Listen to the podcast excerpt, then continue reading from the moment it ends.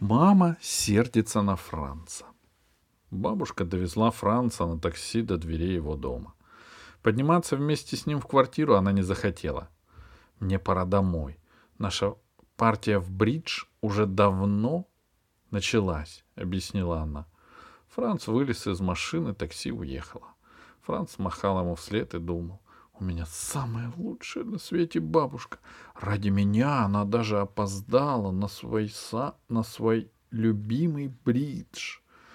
Ма... Франц махал и махал, пока не почувствовал на плече чью-то руку. Это была мама. Она спросила, «Это бабушка уехала?» «Да», — сказал Франц. Мама взяла Франца за руку и повела его в подъезд, а потом вверх по лестнице. «Так нельзя!» — ругалась она. «Как это так? Просто взял и убежал после школы, неизвестно куда». «Не неизвестно куда», — сказал Франц. «Я сказал Габи, что еду к бабушке». «Ты должен был это сказать мне!» — крикнула мама. «Или Ильзе!» Ильза — это Габина мама. «Но я только в школе понял, что мне очень срочно надо к бабушке», — сказал Франц. Очень-очень срочным может быть только одно — сообщить мне, где ты, — сказала мама. Ильза звонила бабушке в дом престарелых. Она хотела узнать, как ты добрался, но бабушки не было, и ты, как ей сказали, в доме престарелых не появлялся. — Ладно, — сказал Франц в следующий раз, — позвоню тебе. — Да уж, надеюсь, — сказала мама. Это прозвучало не очень-то дружелюбно. — А почему ты уже дома? — спросил Франц. — Как это почему? — ядовито переспросила мама. — Разве я могу спокойно сидеть на работе, когда ты, судя по всему, потерялся? Она поднялась на второй этаж. Мама позвонила в дверь Груберов и крикнула. — Он здесь! Он все-таки был у бабушки. Она его только что привезла. Габина мама открыла дверь. «Ну ты и гусь!» — воскликнула она. «Напугал же ты нас!» Но она, по крайней мере, улыбалась. Франц подумал. Папы, конечно, дома еще нет. Йозефа тоже. А от злой-призлой мамы лучше сейчас держаться подальше. Посижу до ужина у Габи. Он побежал в гостиную. Габи сидела на диване и листала каталог товаров для верховой езды. Франц сел рядом с ней. «Тут такие классные вещи!» — сказала Габи. «Кепти, хлыстики, бриджи, сапоги и разное другое. Но мама ничего не хочет мне покупать. Она говорит, что можно ездить в джинсах и резиновых сапогах». «Это верно», — подтвердил Франц. «Нужна только жакейка, без нее нельзя». Габи сказала. «Но на фотографии, конечно, ты мне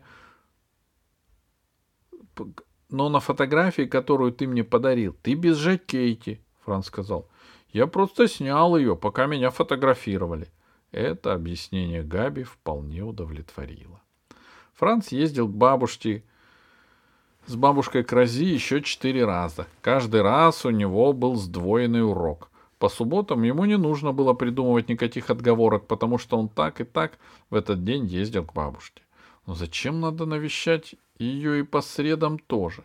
Франц объяснять маме не стал, а просто сказал. Про это я не хочу говорить, но в этом нет ничего плохого. И мама не стала вдаваться в подробности. Когда у Франца закончился четвертый урок, Карл сказал. «Франц, ты мог бы стать хорошим профессиональным наездником или жатеем, у тебя врожденный талант». Становиться жатеем Францу не хотелось. Ездить верхом было очень здорово, но далеко не так, как играть в футбол. Жалко только, что про свой врожденный талант он не мог рассказать маме, папе и Йозефу. На следующий день Габина мама сказала за обедом. «Франц, Габи, Габи мне, мне звонил папин друг. Сегодня мы едем на пони-ранчо. Нам надо успеть к трем часам». Габи бросилась в свою комнату, вывалила из шкафа на кровать все футболки и джинсы и начала выбирать, что же ей надеть. «А вдруг мне дадут коричневую лошадь?» — ныла она. «У меня нет ничего подходящего». «Лошади — это будет все равно, сказал Франц. И инструктору тоже. Габи сказала, хочу выглядеть на все сто, когда в первый раз сяду на лошадь. Оденься во все белое, предложил Франц. Белый цвет ко всему подходит. Так моя мама говорит. В белом я буду бледной, сказала Габи. Тогда надень все черное. Черный тоже ко всему подходит. Так мама говорит.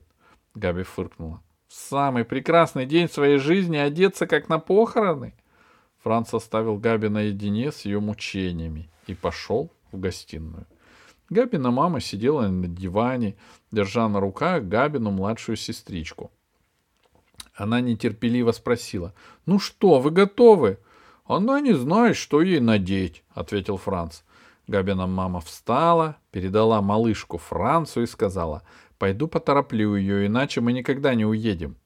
Через пять минут Франц, Габи и Габина сестричка сидели на заднем сиденье машины, которая ехала за город. Габи была в розовой футболке и розовых джинсах. «Зеленый», — сказала она, — «зеленый был бы лучше. Почему, мы, почему вы мне не сказали, что к коричневому больше всего подходит зеленый?» «Розовый хорошо сочетается с коричневым», — сказал Франц. «Честно-честно?» — спросила Габи. «Честно, причестно», — сказал Франц. «Ну, сапоги-то у меня синие», — пожаловалась Габи. «К розовым вещам они, конечно, подходят, а коричневой лошади нет». Габина мама прикрикнула. «Хватит, прекрати ныть, или мы сейчас же вернемся». Было ясно, что это не пустая угроза. Габи затихла и больше не сказала ни одного слова.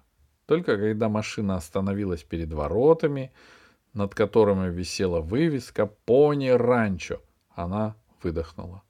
«Ой, мне даже страшно». А потом выскочила из машины и, подбеж... и побежала во двор конюшни. Франц вытащил из багажника коляску, Габина мама посадила туда малышку. Франц достал резиновые сапоги, свои и Габи. — Ты что, взялся работать ее носильщиком? — спросила Габина мама. Франц пожал плечами. — Мне не тяжело, — сказал он. — Это не важно. Габина мама повезла коляску во двор. Пусть сама заботится о своих вещах. Франц оглядел двор.